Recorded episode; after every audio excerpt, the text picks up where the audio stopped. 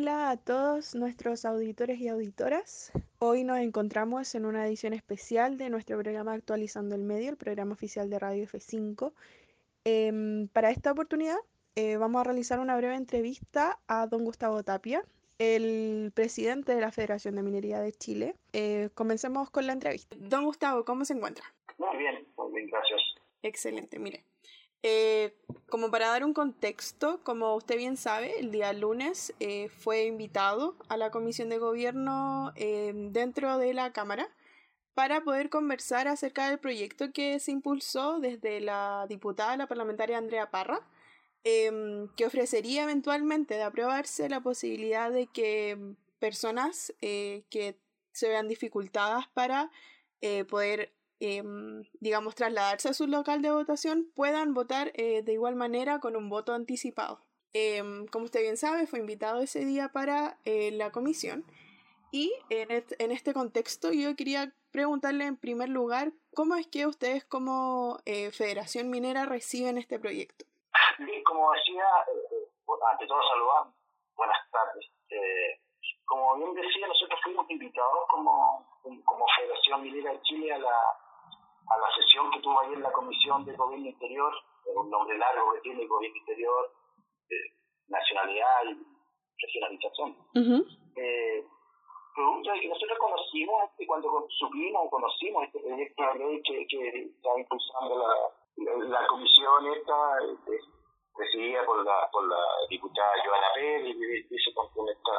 iniciativa de la diputada Barra, a través de la diputada Marcela Hernández, acá en la segunda región, nosotros supimos de, este proyecto y nos pareció muy interesante, eh, toda vez que a nosotros no, nos ataña directamente, eh, producto de que tenemos un, altísimo número de trabajadores del sector que por el sistema de jornadas excepcionales en las cuales nosotros trabajamos quedan impedidos de, ejercer este derecho, que es el derecho a, emitir un voto. Por lo tanto, cuando vimos, eh, como le decía, cuando conocimos este proyecto de ley, inmediatamente nos pusimos en contacto con, la diputada para que nos acogiera nuestra, nuestra solicitud de ser incluidos, de que seamos incluidos, agregarnos prácticamente ahí, porque era bien específico el, lo que dice el proyecto. Claro. Eh, eh, en el fondo eso fue el, contacto inicial.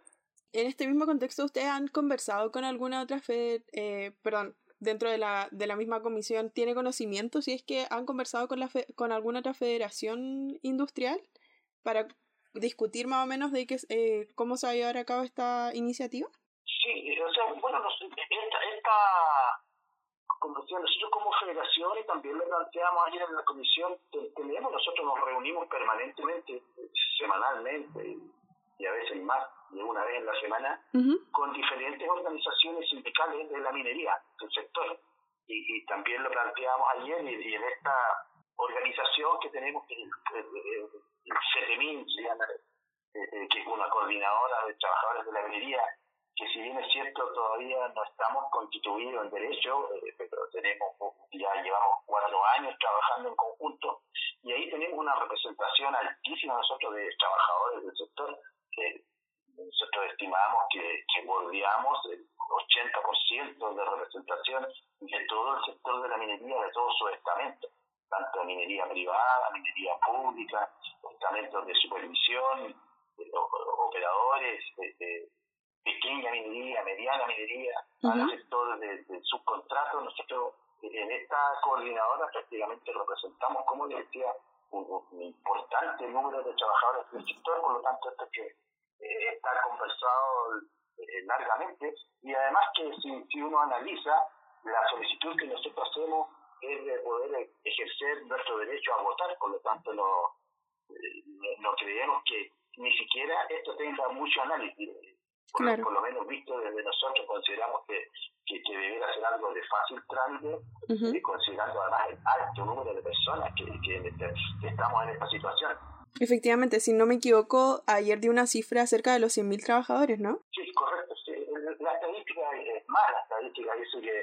eh, uno pregunta a los entes empresariales, gubernamentales, cuando se habla del trabajo directo en el día, se hablaba de 280.000 trabajadores. Por lo tanto, el 50% de, de estos trabajadores trabajando, conociendo las jornadas institucionales, pero eh, eh, también lo planteamos ayer, eh, sin duda nosotros no tenemos el número exacto, pero es algo que la misma comisión de la Cámara puede solicitarlo mediante oficio a la dirección del trabajo, que es la que tiene los registros los permisos de jornada institucional que hay hoy en día en el país, y, en este caso del sector de minería. Por lo tanto, estimamos nosotros unos 100.000 trabajadores que el día de la elección, el día en este caso 25 de octubre, van a estar en faena trabajando en las faenas mineras distantes de los centros urbanos donde se llevan a efecto la, o están los lugares de votación. Claro, y con respecto al mismo plebiscito, eh, ¿ustedes como federación se han mostrado favorables a, a la opción de apruebo en la y convención constitucional dentro del plebiscito? Eh, que, quisiera saber cómo fue tomada esta decisión entre ustedes. Mire, nosotros cuando, cuando antes de entráramos en este, eh, 19, 18 de marzo, antes que fuera declarado este estado de, excepción constitucional, eh, eh, nosotros estuvimos desde octubre del año pasado, eh, noviembre del año pasado, cuando ya se, tomó este acuerdo de, que íbamos a, haber un plebiscito, empezamos a hacer cabildos en, las diferentes zonas, en diferentes faenas mineras, como federación, con nuestros asesores legales, personas que trabajan con nosotros, algunos dirigentes, eh, empezamos a hacer cabildo, hicimos algunas encuestas y obviamente esto en marzo se dio, es algo que se dio interrumpido por, la situación que todos sabemos. Eh, pero en las distintas faenas eh, que alcanzamos a, llevar a cabo estos cabildos, en las encuestas, créanme que todo, todas las encuestas, todo lo, lo, que, lo que se manifestaron los trabajadores, los socios de los sindicatos socios de la federación estuvieron por sobre el 95% de la opción apruebo y, la convención, bueno, en ese minuto tal vez no lo planteamos, así que la opción apruebo es una claridad absoluta de que sobre el 95%, eh, en algunos casos el 99% de los trabajadores estaban apoyando la opción apruebo o, o querer una nueva constitución y, es más, no, no, nosotros nos fuimos a hacer un plebiscito de apruebo rechazo, lo que nosotros fuimos a entregar eh, elementos herramientas para que los trabajadores, después de un análisis, después de,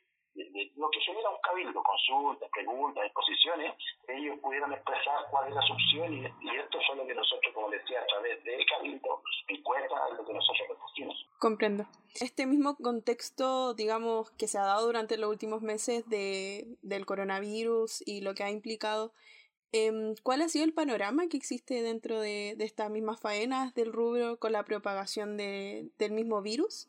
¿Y cómo han sido las condiciones sanitarias también dentro de las mismas minas? Bueno, ustedes saben, el, el, sector nuestro, la minería, por la alta incidencia que tiene en su aporte a la economía del país,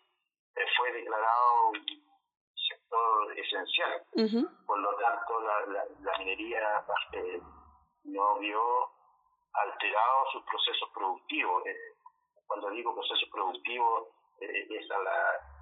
a, la producción de cobre, a la producción de mineral. Sin duda hubieron alteraciones en, en, otros procesos, en procesos de expansión, en, procesos de modernización, de exploración. Sin duda lo que no era, lo que no estaba directamente ligado a la producción de, cobre, eh, hubo ahí algunas suspensiones y que principalmente afectó a empresas, eh, a empresas contratistas. Pero lo que es lo que está, como decía, ligado directamente a la producción, eso no ha sufrido alteración alguna. Y en cuanto a las medidas que, que, se han adoptado en el día para, para prevenir eh, contagios, bueno, si bien es cierto, nosotros teníamos atenciones, hicimos un trabajo como, como, en el rol que nos corresponde de fiscalización, eh, en, en, un minuto éramos bastante críticos, eh, producto también de la misma alarma que se generaba respecto de los efectos de, poderse contagiar. Eh, nosotros en la faena minera hay faenas donde hay eh, diariamente 3.000 trabajadores, 2.000, 1.000 trabajadores, son, son faenas mineras donde hay un alto número de personas y por lo tanto hacer principalmente lo que es distanciamiento físico, eh, es algo relativamente casi imposible, por lo tanto ahí teníamos nosotros nuestras aprensiones, nuestros cuidados, mucha cooperación del, del mundo sindical para los, para los protocolos eh, implementados por las empresas, como decía, eh, fiscalización y crítica, eh, crítica constructiva, donde lo único que buscábamos era, era la protección de la, de la salud de los, de los trabajadores a quienes nosotros representamos. Eh, bueno, y prueba de ello es que no, no, no podemos decir nosotros porque no sabemos si esto ya eh, hemos ido saliendo, al parecer las cifras han disminuido considerablemente en estas regiones mineras, Antofagasta, Iquique, que de las regiones que en su minuto estaban eh, prácticamente eh, colapsadas, se, podría decir, eh, tanto en, lo que está en el sector de salud como en las tasas de contagio muy altas, pero al parecer esto ha ido bajando, hay, cierto control, no podemos decir que está terminado, y el, el, el final, de acuerdo a las cifras, siempre también han habido compañeros que perdieron la vida, compañeros que fallecieron, eh, familias sin duda de trabajadores, eh, por, por, lo tanto no podríamos decir que esto es un éxito, no, eh, pero, pero de alguna forma podemos decir que ha habido un, un, control. Y para el minuto que haya habido un, una persona, un trabajador o no trabajador de la minería, una persona fallecida, obviamente nadie puede estar contento y darse por satisfecho siempre creemos que se pudo haber hecho más, que pudo haber sido mejor, pero bueno, así también pudo haber sido peor. Claro. Eh, en cuanto a también este mismo contexto que ustedes han tenido que, que vivir con, con la pandemia, eh, ¿ustedes han tenido algún tipo de conversación con el mismo Ministerio de, de Minería respecto a cómo están llevando a cabo el proceso o algún tipo de conversación respecto al mismo virus? Sí, nosotros tuvimos reuniones que, principalmente con el subsecretario de Minería. Como si lamentablemente hace un mes atrás un cambio ahí y ahí perdimos esa, incluso ya habíamos fijado eh, tener reuniones semanales con el subsecretario de uh eh, como decía, un cambio en la secretaría y no, no hemos podido retomar esas conversaciones con el nuevo subsecretario, estamos intentando, y claro, nosotros incluso, eh, conjunto con, el, con, con la subsecretaría, eh, también con el ministerio, también con, con, en este caso con el Consejo Minero, que, que es donde eh, salen las directrices para lo que es la, las empresas del sector, sobre todo lo que es la, las empresas transnacionales. Eh, se tenían conversaciones, se estaba dialogando. Es más, nosotros al, al, al subsecretario de, de, Minería le entregamos un, un, un protocolo, un protocolo COVID de cómo nosotros como trabajadores, como organizaciones que estábamos en contacto permanente con los trabajadores que estaban en la distintas faenas, este, podíamos entregar antecedentes claros de, de, lo que estaba ocurriendo, de lo que necesitábamos que se cambiara, de lo que se necesitaba mejorar. Y participamos activamente con llegaba a la subsecretaría y protocolo para ser activado en el sector, como decía en las distintas, en las distintas faenas, una de las cosas que tal vez se me escaparon en la pregunta anterior, lo que nosotros más eh, eh criticábamos en su minuto, eh, o nos dejaba descontentos, era que encontrábamos que, que, había cierta discriminación, eh, así de claro, respecto de, de,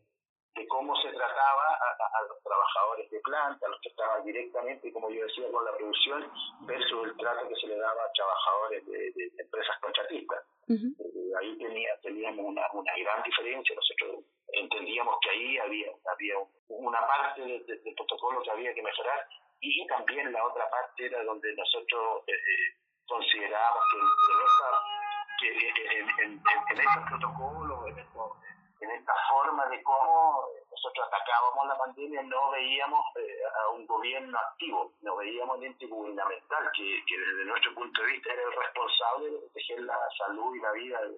no, solamente los trabajadores de la minería, sino que todos los habitantes de, de, este país. Eran las, las críticas, las cosas que nosotros considerábamos que eran de mucha relevancia y que teníamos que colocarla sobre la mesa, como también el, el, tema de la nula participación o activación de las mutualidades, que, tenían desde nuestro punto de vista mucho que decir en cuanto a la para evitar todo lo que es, los contagios. Claro, entonces se podría decir que hubo un, un buen recibimiento de este protocolo que ustedes presentaron por parte del gobierno, ¿no? Bueno,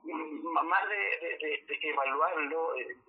sin duda siempre puede ser mejor y nosotros somos los primeros eh, autocríticos de nuestra gestión, por lo tanto, esto siempre haber sido mejor. Eh, de verdad que, que, más que sentirnos satisfechos, es decir, mira, pudimos participar y podíamos demostrar que como dirigentes sindicales, como organizaciones de, de, trabajadores estábamos atentos y teníamos mucho mucho que aportar. Entonces, desde ese punto de vista, como digo, evaluar tal vez eh, siempre uh repetido, eh, es complejo eh, en un tema, bueno, todos sabemos, algo desconocido para, incluso para el mundo de la medicina, algo desconocido para los especialistas, con mayor razón muy desconocido para nosotros que no, no, no nos manejamos en, esa área. Entonces, eh, como le digo, al, final del día o, cuando esto ya pase, a lo mejor habrá momentos de, evaluaciones, pero por ahora nos quedamos que, sin duda se pudo haber hecho más, toda vez que, como le dije, hubieron personas que, que, que, que perdieron la vida. Comprendo. Eh, una pregunta técnica, don Gustavo. Eh, ¿Alguna minería, si tiene conocimiento, se, eh, se habrá acogido durante este proceso de pandemia y todo este contexto a la protección de empleo? ¿Conoce esa información? Sí, eh, justamente cuando le planteaba yo anteriormente la, la, que nosotros encontramos el trato discriminatorio, justamente en esta materia hay, hay, trato discriminatorio muy notorio. Eh, las empresas mandantes, las empresas donde está radicada la, la, producción de cobre, como decía anteriormente, eh, en, esto, en las grandes empresas esto no ocurrió. No, no, hay conocimiento eh, de que haya ocurrido en las grandes empresas productoras de cobre. Pero sí, esto se dio en forma masiva y muy arbitraria, además, muy arbitraria, en el mundo del subcontrato, en empresas contratistas. Donde, eh, es más, al día de hoy, esperemos que esto se esté recuperando, ya tenemos por ahí indicios de algunas, se están eh, reactivando algunas operaciones, como el caso de, la expansión del proyecto Quebrada Blanca acá en Iquique, eh, tenemos entendido también eh, proyectos acá en Minera Los Pelambres, en la cuarta región, pero en su minuto nosotros tenemos eh, antecedentes de la pérdida de unos 40.000 puestos de trabajo más o menos. Y como decía, bastante arbitraria la,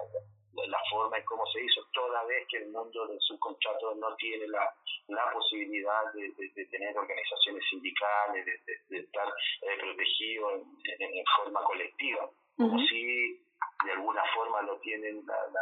los trabajadores que pertenecemos a las empresas mandantes. Claro. Y en ese mismo contexto, eh, ¿en algún momento habrán discutido o conversado algún tipo de opción como, digamos, para manifestarse? Quizá eh, ¿Habrán discutido alguna paralización o algún tipo de huelga o no estuvo nunca en discusión ese tema? Tanto como, como así como tan acabada la discusión, bueno, tendrá que desde marzo adelante está muy, muy, muy complejo todo lo que sea, y ahí también tenemos una, crítica, una discrepancia eh, respecto de lo que, eh, de, que estamos en este estado de excepción constitucional eh, quedó prohibición de reuniones, prohibición de actividades donde, de, este tipo, o sea, de, la prohibición de reuniones, que es la forma como un sindicato va generando su, sus actividades. Entonces, al esta prohibición, como decía yo, la discrepancia que tenemos, pero por otro lado, el sector eh, de lo que es la parte de producción, la, todo, todo, lo productivo, siguió funcionando. Eh, normalmente. Lo, único que quedamos suspendidos de, de, ejercer nuestras funciones en minería fuimos los dirigentes sindicales. Por lo tanto, bajo, aparte que nosotros todos sabíamos hace mucho tiempo eh, con alguna flaqueza en esto de articular movilización, de articular eh, lo que se debe hacer para, para, para manifestarse, eh, con mayor razón bajo este estado de excepción constitucional que nos encontramos, producto de que no nos podemos reunir. Todo este tipo de reuniones eh, online, toda esta forma de, de, comunicación, hacen mucho más difícil organizar algún algún acto de esta naturaleza. Es algo que nunca se va a descartar, obviamente, de una organización sindical, pero como digo, eh, en la situación actual eh, se ha complicado y, sin duda, pero eh, aún así lo hemos hecho, eh, se lo hemos hecho saber al, al, al, mundo empresarial, se lo hemos hecho saber a las empresas, lo preparando ahora mismo un comunicado eh, público de estas organizaciones En, en estas reuniones que le planteamos a, la, subsecretario de Minería, se lo hicimos saber eh, a, través de documentos, en forma verbal, de, todas formas. Por lo tanto, no, no, no nos hemos quedado callados al respecto, estamos muy claros de la situación,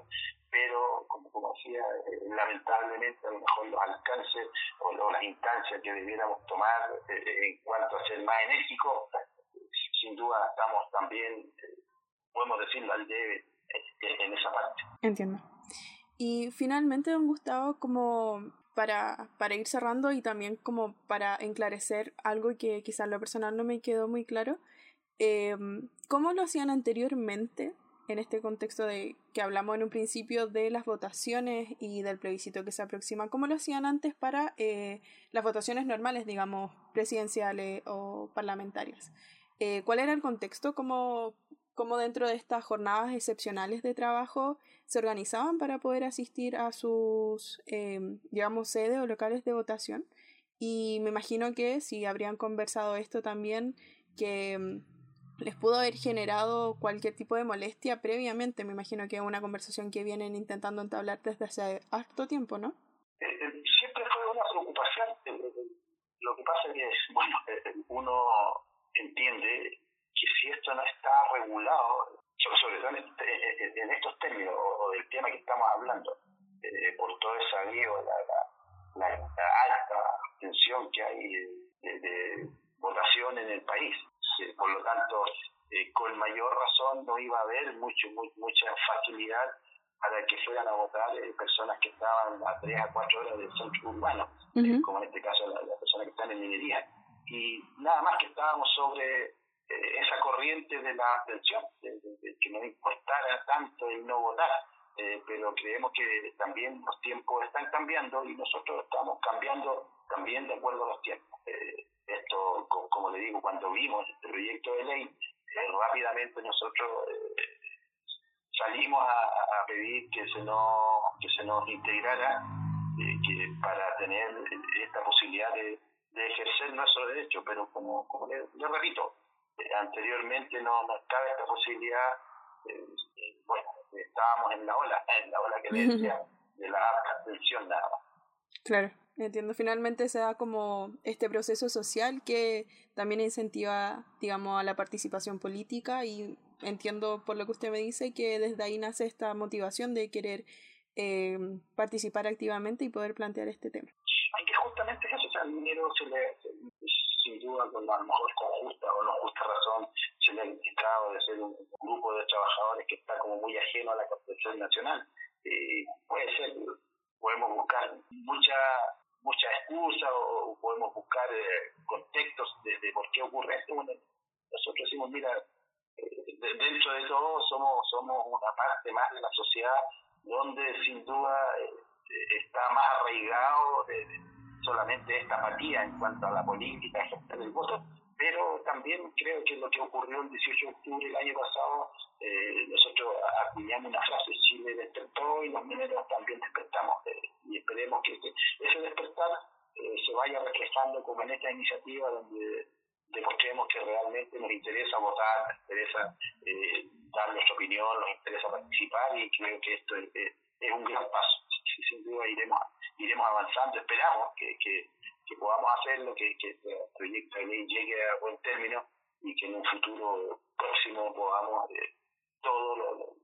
y no solamente los mineros, y cuando hablamos de proyecto de ley, no solamente los mineros somos los que, estos 100.000 mineros que, que, que yo plantear, estos solamente son mineros. Eh, de acuerdo a la estadística, en Chile deben ser 600.000 trabajadores que están sujetos a jornada excepcional y de esos 600.000 la mitad el día de la elección está trabajando, por lo tanto, es mucho más que 100.000 el número de, trabajadores que estamos sujetos a jornada excepcional que no podemos ejercer el voto, entre ellos la gente forestal, la gente del petróleo, los sectores que trabajan en embarcados y, muchos más, por lo tanto el número es mucho más así que creemos que este es un paso importantísimo y que mejor que sea a través de una ley donde se nos genere la, posibilidad de ejercer nuestro derecho al voto. Excelente. Muchas gracias, don Gustavo. Agradecerle su tiempo y su disposición para esta entrevista. Y bueno, nada, si gustaría agregar algo más que se haya escapado, si no podemos finalizar la entrevista. No, sin duda siempre quedarán cosas en el tintero, como le decía, eh, también un mensaje al trabajador de la minería, eh, eh, que tomarnos en serio el cambio, el cambio que tuvo el país a contar de octubre del año pasado, creo que también nos posiciona como, como trabajadores de, mucha importancia dentro de lo, de lo, que significa